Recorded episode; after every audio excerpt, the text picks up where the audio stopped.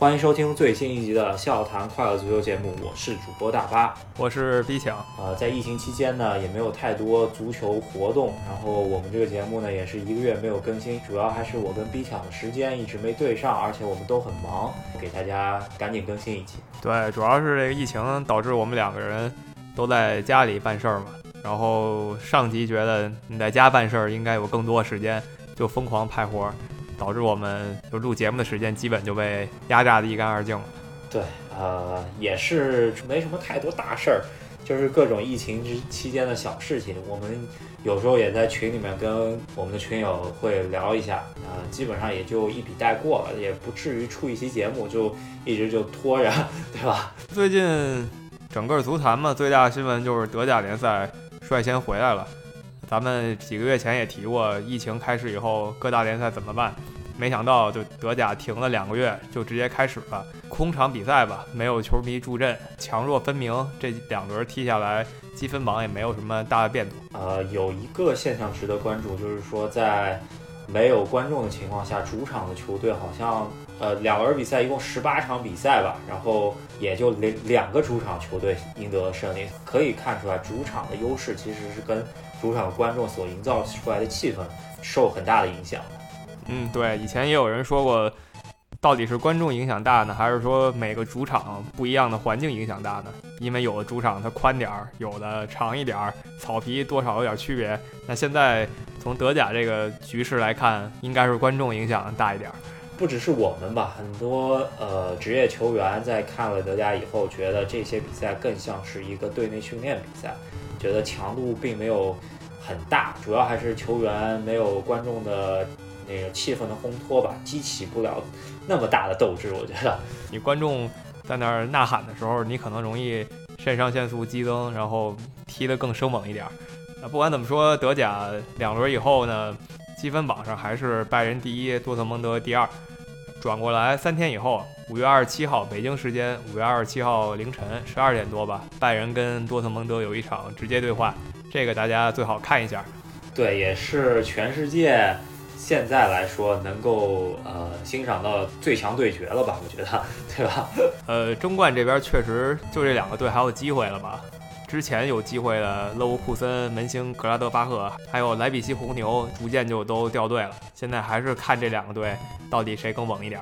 对，呃，多特蒙德方面呢，首轮开战直接踢了一场德比战，这场德比战的味道感觉就没有球迷硝烟味尽散，是吧？然后多特蒙德兵不血刃，把这个赛季状态一般的沙尔克零四给手撕了，四比零，是吧？把零四倒过来写了。本场比赛，哈兰德吧又让我们值得吹一把。这个小孩儿自加盟德甲多特蒙德以来啊，十场十球，这个成绩有点让人咋舌，我觉得。对，主要他年纪还很小嘛，就打出了场均一球的水平，确实非常勇猛啊。最大的试金石就是三天以后拜仁慕尼黑了，看他能搞不搞出点什么大新闻来。对，如果多特蒙德能够主场拿下拜仁的慕尼黑的话，那。德甲的争冠还有得一看，是吧？那我们还是期待一下。除了德甲以外呢，其他联赛动静还都不太大。西甲可能是要回来了，英超这边还没有一个定论。这个作业交得非常漂亮，我觉得让别的联赛都可以跟着抄一下。呃，很多新规定了，替补席上面必须隔着人坐，然后必须戴口罩，然后呃每每场进大巴都得分开坐，进好几个大巴，然后每场。进场前都得测试好几遍，我觉得这个德国人确实还是很严谨的。那不知道懒散西班牙人以及并没有那么精密的英国人吧，能不能抄到这个作业？整个世界范围内呢，德甲就是最大的关注点了。说回国内，中超倒是要开始了，也是咱们国家受疫情影响，到现在都。四个月了，今年也是把联赛的赛程彻底变了一遍，分成了两组，也没办法的办法吧。对，之前一直说六月应该要开始了，但是最近好像又遇到一些新情况吧。但具体什么时候开始还没有完全定。如果说六月底七月才开的话，可能这个赛程还得再压缩。呃，至于足协杯今年办不办得了呢？我我真的还真不太确定了。我觉得有点看这个形势有点够呛了。然后今年还要加着亚冠，下半年还得有国家队冲掉的比赛，还得继续踢。现在国家队在上海集训呢，据说啊是赢了上海上港，然后还要跟申花踢一场。然后咱咱们看一下，好像国家队的有新的外援加盟是吧？打引号的外援。咱们走着瞧吧。其实我觉得中超，我我还是比较倾向于把所有球队聚到一起，然后来一个单循环。但可能这个很难调停吧。足协也是费尽很大心机才设计了一套两组的双循环，然后再来一个类似于美国那样季后赛一样的比赛。对，但是稍微研究一下赛程，我发觉一个球队每场都输，然后在季后赛的第一轮淘汰赛，只需要靠一个客场进球逼平对手之后，晋级那第一轮之后就能够保级成功了。对，这个如果不明白这是为什么呢？仔细研究一下。它这个规则就会发现啊，有这么一个比较搞笑的事情在里面。对，所以说一个赛季只需要进一个球，然后就可以保级成功。我觉得这个赛季的中超，呃，值得我们期待一下吧。值得期待，值得期待。那不管中超是怎么样吧，目前还没有。那我们在家呢，虽然刚才说了工作上给的事儿特别多，嗯，抽空啊，就短暂的十几分钟，就一般消耗在这足球游戏上了。对，呃，这些天呢，除了呃看一下以前一些经典比赛吧，看一些啊很很多知名球星呃之前的集锦吧，我觉得对我来说，没有那个现场足球的直播的时候呢，就是就是对我来说就是玩非法足球了。有足球游戏呢，其实对于我们两个来说呢，其实。也是有时候在我们的足球记忆里面，可能比现场足球的播分量还重那么一点儿呢，我觉得是吧？啊，没错没错，正好啊，笑谈快乐足球到这期整整是第一百五十期了，那咱们也稍微做一个不太一样的主题，聊一次足球游戏。之前也有听众在留言里提这个事儿，那我们今天就来。真的说一下，对，首先说明啊，这个我们两个在足球游戏里面真也不能算特别大、大高的高手吧，就只能算是玩票性质，然后自己轻松娱乐一下。也做这期节目之前也没有做特别多的研究，就是以自己纯粹玩的经验和记忆来给大家聊一些自己印象深刻一些在足球游戏中间的呃经历啊，球员也好，很多东西我们没有考证过，如果有错误，大家啊。可以诚心给我们指正，但是如果要喷我们的话，我们觉得就就没有太多意思了吧，是吧？就是个玩儿嘛，对吧？足球本身就是个玩儿，那足球游戏它更是个玩儿了。然后我们也不是这种考古型的一期节目，像那种八十年代的足球游戏，我们肯定不会像敖厂长似的能把这游戏给你找出来，给你模拟一遍。我们就聊一聊我们真玩过的。首先吧，我觉得我的玩足球游戏的历史应该要追溯到呃《实况足球四》，应该是零二零三年左右，很小的时候，我也接触的比较早，可主要家里人有人带着我玩《实况足球四五》，然后一直到十吧，然后《实况足球》改了名字叫做 PES Pre Evolution Soccer 是吧？在 PS 三上面，在这之后呢？每代开始出改成了跟跟非法看齐嘛，跟以年份出出每一款游戏。在这之后呢，就实况渐渐淡出了我的视野，然后开始玩非法。在玩相当于是模拟足球场的游戏的时候呢，还玩了 FM 是吧？这个是相当于呃假装自己是教练的这么一款游戏，我觉得也是不错的，是吧？嗯，对，足球游戏嘛，你归根结底就俩路子，就第一个就是你说的模拟足球场的。就是你把这球员扔场上，然后你就控制这些球员，谁拿球你就是谁。我现在控制罗纳尔多，我就是罗纳尔多。然后我一脚传给小罗了，那我现在就是小罗，对吧？那另一种就是你说的足球经理，就是你当教练，那球员其实就是一帮程序，就是一帮机器人。然后你设置一个战术，然后让这些程序去模拟，然后模拟成了，你就是世界名帅；你模拟输了，你就等着下课了。所以不管游戏怎么变，归根结底就是这俩模式。那我开始第一个玩的足球游戏呢，呃，是一个非常早期的，在小霸王游戏机上叫《热血足球》，是个比较恶搞的游戏，就是也是你控制球员了，但是呢，你要看谁不爽，你可以一脚把他踹飞了，然后把球抢走。对我印象中间我也玩过那个游戏，好像是那些小人儿他可以那种什么倒挂金钩啊，然后可以跳起来把球踢的什么火热，然后射向对方球门这种。对。它是因为这个热血足球是跟什么热血高校这游戏串在一起的，所以足球是一方面，另一方面就是你在场上要打架，什么背后铲人一脚，背后给人一肘，然后踢的时候发大招什么的。那这不是一个标准意义上的足球游戏。然后我玩的第一个标准意义的足球游戏呢，就是实况足球八，这是我第一次玩实况足球。然后实况足球的另一个名字就是胜利十一人，这两个是一个游戏，只不过是不同的翻译。对，呃，我当时第一款接触的是胜利十一人四，当时贵为日本国家队绝对主力吧，中村俊辅代言的封面，我印象中也很深的就是实况足球四他代言的。然后当时因为实况足球或者胜利十一人这个游戏呢，它是一个日本公司研发的，科奈美是吧？然后呃，它的直接竞争对手呢，还就是叫做非法，它是美国的一个 E A 体育这个公司研发的一一款游戏，他们俩是直接竞争对手。这种游戏呢，就是你模拟足球，然后你可以操控球员，然后呃，跟真实比赛很类似的这么一个。模拟情景下的这么一个游戏吧，对吧？呃，这两个游戏也是争了很多年，但在最近的十年里啊，我个人感觉应该是非法占了上风。就最起码从我看到的，就是玩家数量来说，应该是非法占了上风。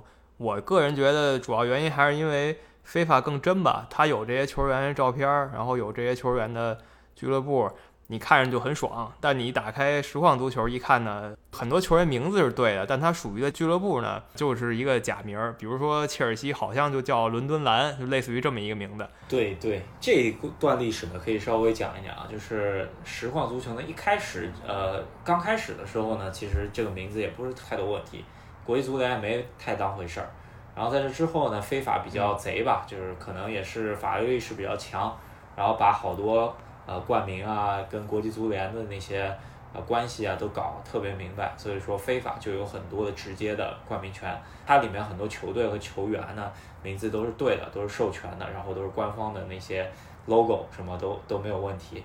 而实况呢，可能在实况八、实况九、实况十左右的时候，呢，开始渐渐发觉，哎，他被那个非法告了，或者说被国际足联状告了。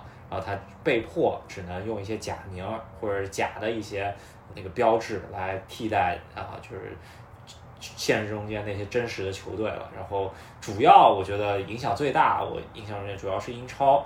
然后英超也可能也是因为它的那个商业代理做的比较好，然后当时实况就没办法把所有英超球队全部换了。然后切尔西是伦敦蓝，还有什么？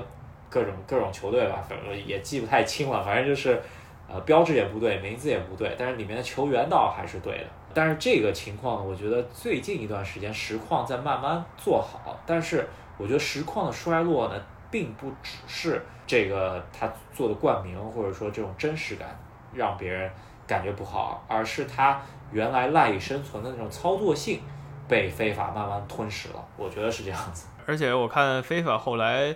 甚至推出了什么两键操作，就是特别简单，就是你游戏机上四个键位嘛，但它让你两个键位你就能进行一些基本操作了，然后导致它这个可能更容易上手。毕竟最近几年我也没怎么玩这实况足球，我也是玩的非法更多一点。对我作为一个非常死忠的实况粉儿吧，应该是实况四开始，一直到实况九、实况十，再到 PES 时代。应该是上一款我玩的 PES 是 PES 二零一六，然后这里也四年过去了，呃，但是我是觉得啊，可能一七开始玩非法以后呢，让我感觉到非法渐渐已经在操控感上面超过了实况，起码在一六的时候，我印象中间还挺深的，就是给人感觉像真三国无双的那个背景的那个一个球员，呃，让人非常有点奇怪的感觉吧，呃，操作感也不是特别好，人。的动作也是非常僵硬。非法这边除了俱乐部名字、球员名字，还有这个俱乐部的商标都都是正确以外呢，渐渐的你发觉，哎，很多球员的动作呀，跟他现实中间，比方说 C 罗的那种标志性的射门啊，梅西的标志性过人啊，都是能做出来的，这让人感觉就突然很亮眼，是吧？嗯，而且呢，非法还是推出了自己的。衍生游戏吧，就是常说那抽卡游戏，整个非法社区也扩大了整整一层，从一个普通的单人对电脑或者双人对战游戏，直接变成了一个网游了。对，呃，印象中间就是网上很多视频，大家也看到了，就是有个玩的小孩，然后他抽那个球员卡嘛，对吧？就是每次花点钱或者怎么着，我 我没玩过 online 的，说实话，但是就是看着很多这种比较夸张的视频，然后人家抽着一个 C 罗，蹦出一个阿扎尔，然后激动不行，是吧？就是抽这卡，我虽然也没亲自玩过，但我看了不少这方面的。就是视频不包括那种高手做的，甚至有那种专门搞笑的，反正玩的是不亦乐乎吧。你有可能今天抽出一个传奇卡，抽到一齐达内，可能明天你就抽到一个哪个不入流联赛某某个普通球员了。这种感觉还是挺逗的，让我想起小时候吃那种零食，然后拆包抽卡，可能今天我一抽是这个曹操，明天运气不好上将潘凤。我们都是从这时代过来的，我非常理解这种感觉。对，就感觉把线下的东西弄到线上了，然后，呃，我觉得非法也是通过这个挣了不少钱吧。然后最近我玩二零二零这个非法的时候，发觉哎，非法又搞了新东西了，就是场边广告嘛，就是它模拟真实的球场，然后呃，一般球场旁边都有一些广告嘛。然后发觉哎，我在边玩的时候，发觉它场边广告居然出现了外卖公司的广告。然后相当于有这么一个外卖公司，我以前没听过，然后发觉哎，他居然在这儿打广告，说明他这个广告是动态变化的，我觉得这也挺厉害的。嗯，非法确实在很多细节上做的不错。然后 E A 这公司呢，它别的东西做的比较烂啊，像篮球它做的就非常尴尬，但在足球上它确实取得了很大成功，而且呢，它还搞了那种故事模式吧，就把 R P G 就角色扮演跟足球揉一起了。他让那个人叫什么？好像是叫什么亨特吧，一个黑哥，就是你扮演这人，然后你踢一个赛季，中间你会跟一些大牌球星互动啊，然后会有发展。当然了，足球游戏嘛，你再怎么加料，它归根结底也是我们刚才说的两种，要不然当球员，要不然当教练。你说你要是光是一个 RPG，那可能就变成什么恋爱养成了，对吧？对，然后。呃，现在的非法，我的玩法呢，就是相当于在踢这个网上的联赛，然后呃，他给你一个赛季十场比赛，然后他给你设置一定的目标，比方说十十分、十六分能晋级，从第十级别开始踢，然后你比方说踢十场比赛以后，你能不能晋级？晋级就第九级别，再晋级就第八级别，一直进到你进不了，或者你。多少场你没达到晋呃就是保级的分数你就降级，发觉哎这上面的人很强啊，这我现在是在第四级别的联赛，然后基本上也已经很难再往上走了。我唯一去过一次第三级别，然后直接被涮下来了，上面人都很强。对我感觉就是他非法就是把各类网游那种对抗性的网游，什么天梯这种排分机制，它都有一套。类似的系统吧，反而有这种排分机制以后，就能吸引更多玩家嘛，而且能吸引很多那种玩游戏特别认真的，就是这游戏已经对他来说不是个消遣了，他就一定要争高分，有很多这样的玩家在里面。其实大家也都明白嘛，你玩什么呃英雄联盟什么的，也有这种人，DOTA 什么的，就是不光要玩，他要赢这比赛。对，这个比较 serious 玩家是吧？现在玩都是非法了，那实况我也好久没玩了。但是你可以想想实况那些黄金岁月啊，就是你开始玩的实况八到实况十左右吧，就 PS 前吧，那那那些黄金岁月，那些里头，应该来说是也是中国一代青年的一个很很重要的一个记忆了。我觉得有些球员变态到不行，然后咱们可以讲一下，是吧？对，没错。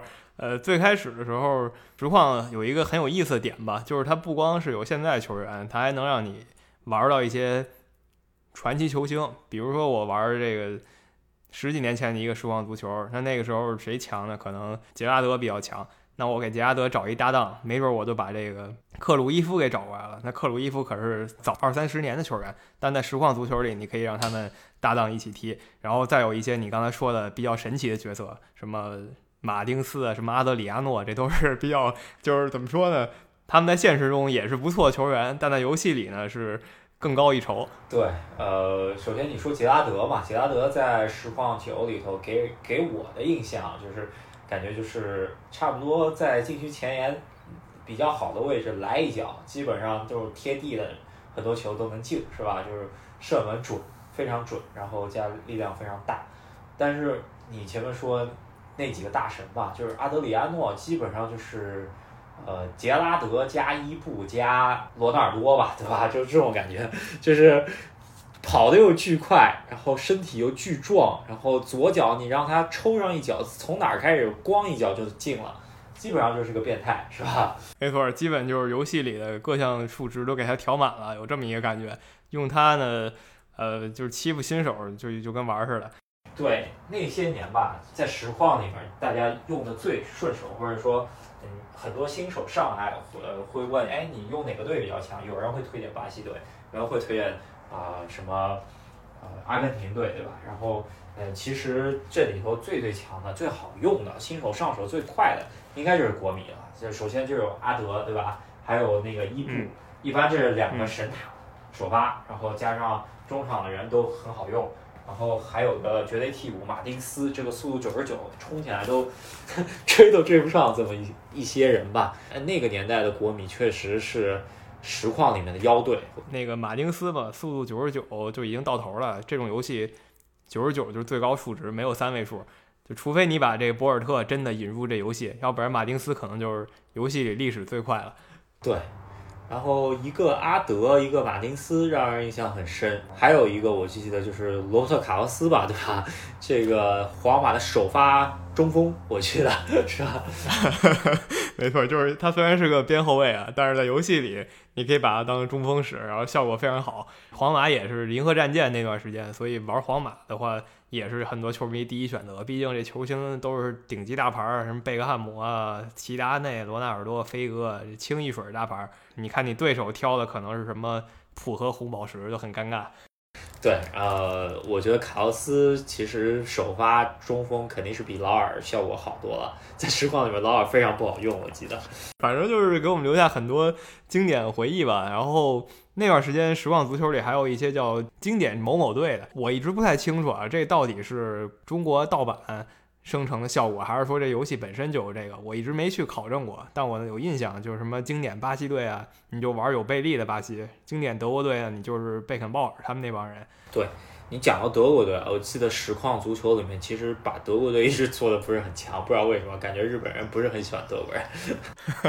实况足球就是在零零到一零年，说到足球游戏，我觉得十个中国人里，十一个可能第一个想到的就是实况足球。他主要那个时候很多没授权嘛，好多中国网友还是会给他去做一个补丁，然后呃，好多盗版游戏也一般都是什么什么补丁版，对吧？然后就把所有的球队啊、球员啊、名字啊、标志啊全部改好了，这个我觉得也是当年的一个记忆吧。然后你如果玩习惯实况了以后呢，你其实很难上手非法的，因为当时非法就是如果在 PS 平台上面的话，圈儿和呃方块这两个键在非法和实况里面是反着的，一个是射门，一个是传中。非法它就是反着的，所以说你就很难上手非法。但这之后呢，非法又出了一个实况按键的这个，你可以调这个设置，让别人很多实况玩家也可以转转成非法的。这个我觉得也是很重要的一个怎么说非法抢人的一个手段。对，其实真的自定义按键这种事儿，对一个游戏厂商来说有什么难的吗？真就是一个特别小的功能，但是非法就想到去做了。呃，我记得非法就是把这个设定排在第二嘛，就是你如果不用非法的标准设定，然后他给你推荐第二套设定，就是把方块和圆圈反过来，就是实况足球那一套。我觉得游戏厂商吧，主要两大市场，一个就是亚洲市场，一个就是北美市场。然后当时给我感觉就是北美市场大家都不玩实况，都玩非法；亚洲市场都玩实况，不玩非法。然后南美市场可能五十五十吧，就就这种感觉吧。欧洲市场感觉也是非法比较多一点，但近些年我觉得非法是把实况打得挺惨的，希望实况能够奋起吧。但是最近也看到实况。呃，找到一些球队吧，起码在尤文图斯上面，呃，我看非法已经没有尤文图斯的冠名了。现在非法里面尤文图斯的那个队标是假的，对吧？然后实况实况里头是有尤文图斯的，然后跟巴塞罗那也是签了一个长约。呃，我觉得实况慢慢可能也意识到了，奋起直追了，对吧？嗯，反正这也是一个良性竞争啊，看他们两家谁能统治下一个十年吧。这就是我们刚才说的这种操控球员的游戏，然后另一个就是操控教练的，就是你当教练，就是我们说的什么足球经理，还有稍微小众一点的冠军足球经理。那冠军足球经理这游戏已经凉了啊，再也没有了。那现在基本就是在这个圈里，足球经理就是说一不二。你说你不玩这个，呃，基本你也没别的可以玩了。如果你想当足球教练的话，对，一个是 CM，一个是 FM，FM 和 CM 那个时代其实跟实况挺平行的一个年代了，是最风靡的一阵。然后那一阵时间，你可以想象到，就是这个游戏的魔力强大在于什么呢？就是说。名不见经传的一些小球员，就是你完全没听过的，他出冒的一些球员，你当时看着名字，你都以为是一些就代码生成的球员吧？可能在三四年以后他就冒出来了，然后当时就觉得这个游戏特别神奇。而且你要想象到是两千到二零一零年的这么一个年代，讯息并没有现在那么爆炸。你可能觉得现在网络时代、数字时代这个讯息爆炸的年代，一个妖人出来。很简单，大家都知道，很多数据都网上有查，而在那个时代的话，很多数据是没有的。然后他居然能够做到如此的怎么说？呃，判断准确吧，就是哪些球员之后可能出来，然后他就能够给他游戏里面做成妖人。我觉得这个真的很厉害。呃，就说明足球经理嘛，他有一套很专业的足球团队，然后去各个联赛考察。他一个是你刚刚说的精度很强，然后另一点呢就是广度也非常牛逼。比如说他在英格兰，你要是电脑足够强大的话，你可以模拟差不多十个级别联赛，然后什么威尔士联赛也能两三级，然后甚至到咱们中国中超、中甲，每一个球员数据你都可以呃在上面找到。对它这里面的数据吧，不是像实况我们刚刚说的，就是九十九是以一百为单位的，对吧？这个里面的数据。我印象中就是二十为单位的，然后但是它分的挺细的，得有个三排吧，对吧？三排数据得得二三十个这么一个数据，然后每个球员其实分的挺细的，然后你这个球员你买过来以后，他有个标准身价，你可以讨价还价，对吧？然后买过来之后，你练两年，他可能哪些数据就涨上去，如果他是妖人，他就数据涨得贼快，是吧？对对，然后很多这种很真实的东西也在里面，比如说你让这球员。跟谁拜师了？对，还还有师傅系统是吧？对吧？比如说你有一高大中锋，像哈兰德那样的，你就让他拜师莱万多夫斯基就好了。你要拜错，拜成赫斯基，这事儿就毁了。然后你出席新闻发布会啊，在更衣室里的训话呀，都会影响这球队的表现。什么你的各种战术怎么安排，哪个球员踢哪个位置都可以，就真的很像一个当教练的感觉。然后这游戏呢，你从外表一看。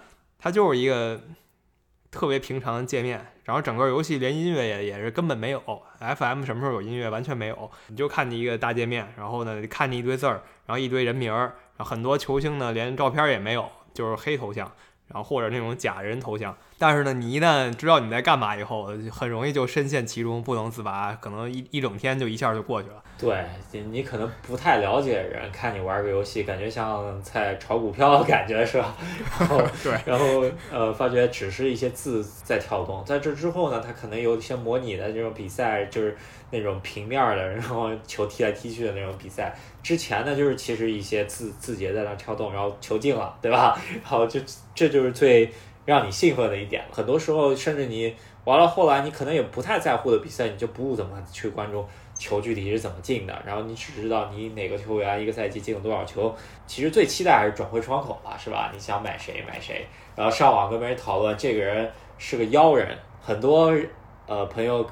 刚出来这款游戏的时候，哪些妖人都还不知道呢。然后大家去发掘，然后发觉，哎，有些妖人挺厉害的。FM，我觉得妖人是比较值得聊的一个事情嘛，是吧？呃，现在说谁是妖人，已经不是一个很很有意思的事儿了。比如说，我说 FM 有个妖人叫哈兰德，那基本上所有媒体都已经吹过他了。所以你说 FM 里他很强，一点都不奇怪。但是在很多年前，媒体还没有这么深入到每一个青训营的时候啊，FM 还是挺挺有意思的一个事儿。我记得有个人叫阿杜，是不是是个美国人？反正说他巨猛，然后但实际他在现实生活中他没踢出来，挺可惜的。对，阿杜一直觉得就十六岁开始踢美国职业联赛嘛，在那个里头确实挺妖的。然后我记得妖人成真的，就是最后成名的，我觉得印象中间就是阿扎尔。然后当时就。阿扎尔这名字嘛，就哈哈萨是吧？然后英语一查查出来是危险危险哥，然后他是一个比利时妖人，然后当时很年轻了，我记得十五六岁的时候他就，呃，当时 FM 就把他定为妖人。你如果把他买进来，他就涨得巨快。然后还有很多啊，就是阿圭罗在很年轻的时候也是妖人，当时在北京奥运会之前他已经在 FM 里面，呃，阿根廷小妖非常出名。对，呃，我就随便点开一个网页看一下。二零零五年这个游戏里的几大妖人，咱们就说一下。因为零五年的妖人，他那时候十几岁，或者就二十，那现在呢，可能快退了，或者就是巨星，看看都有谁啊？我我记得，我我先说一句，就是零五年的时候，我记得我玩 FM 的时候，我买过冯潇霆的，我记得是是是个妖人。冯潇霆他其实挺强的，但是在中国足坛他没发展出来，我们也不意外嘛。咱们就说一下当时比较火的几个人。呃，刚才说那个阿杜就是那年的一个 FM 妖人，只可惜他没出来。那出来的人有谁呢？有托雷斯，然后有特维斯，有孔帕尼，有法布雷加斯，然后还有拉姆。那这些大家也都知道了，都是顶级球星，后来成为了各队主力的。对，反正。呃，FM 确实还是一段比较青春岁月吧，就是好久没玩了。这些年发展成什么样，我感觉上次玩应该就是零八年奥运会左右的时候，是吧？我我也好久没玩了，我都快俩月没玩 FM 了。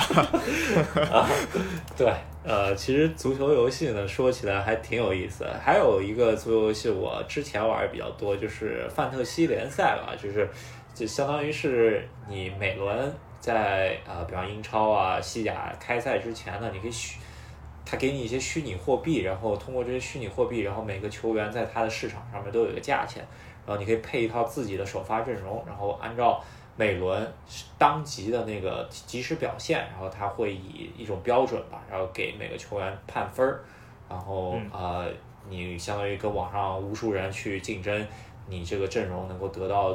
呃，就是以你现呃有限的资金去买的这个阵容，能够得到分数吧，然后每轮可以排个名。英超官网上面有这么一个游戏的，之前玩过一阵，战绩有时候也还挺不错，只能说没有特特别玩进去。有些人，呃，玩这个梦幻联赛，其实玩的也挺进去的，是吧？嗯，对，但就怎么说呢？这种都属于呃边角料吧。足球游戏归根结底还是刚才说那两大类，是吧？就是这两大类游戏也是。每年一出，因为球星都在变更，所以你就每年必须更新一次。就是这种游戏比较蛋疼的地儿，就是你老得花钱去买。我玩的非法还是非法一六呢，从此以后我就没再买过。然后 FM 可能跟的稍微紧一点。然后我是一九二零这赛季还没买，我一八一九赛季我倒是有。我现在玩的就是一八一九赛季的那个足球经理。这个东西也就是消遣时候玩一把挺好。然后如果真的很。荒废精力，现在感觉生活节奏一快了也没办法。对，足球经理这游戏是真的，真的消耗精力，一开始就是停不下来了。而且呢，别人可能在旁边看你玩这个，会觉得你疯了，是吧？你首先你看着游戏上一堆小圆点儿跟那转，然后你跟那激动，人觉得莫名其妙。然后突然你可能蹦起来了，说我靠进球了。然后但是在人家眼里，只是一条信息而已。对，啊，这个。早年间看手机直播比赛，感觉挺像的，是吧？对对对，就是就是这意思。然后找到了当年在手机上看英超这种感觉。行，那今天的足球游戏这个话题就先聊到这儿。如果大家以后想听的话，啊，也可以跟我们多留留言，然后我们也会再去研究研究，这现在具体发展成什么样了吧？嗯，对。呃，确实我们谈不上资深啊，离资深还差很远，就是知道个大概，呃，就给大家分享一下我们玩这些游戏的一些感受。对，好，那这一期的笑谈快乐足球就聊到这边，然后希望之后足球比赛都恢复了之后呢，我们可能啊，我们也可以能够啊达到正常的更新速度吧。现在确实能聊的话题实在太少了。那喜欢我们节目的朋友，可以在喜马拉雅上。网易云音乐上，然后 YouTube 上给我们的节目点赞，给我们留言。呃，我觉得这一期聊足球游戏嘛，大家可能有更多想说的话，可以跟我们一起讨论。对，然后想加我们的微信群的朋友们呢，也是可以呃通过加我们的微信的公众号“赫斯基大帝”，然后回复任何消息，我们在里面有添加信息，然后啊可以加入到我们在群里面只聊足球的话题。没错。感谢大家这期收听，这期也算是一个特特别节目，咱们下期再见，好，我们下期再见。拜拜。我喜欢尼日利亚，我不爱用巴西，因为阿德里亚诺就是鬼脚七。他右脚不会踢，但左脚神牛逼，每脚射门都在门框里。我喜欢土耳其，不喜欢用法国，因为我最讨厌的人是亨利。要不是他突出的个人能力，他们队赢不了意大利。你们队根本就不可能进球，进个球也。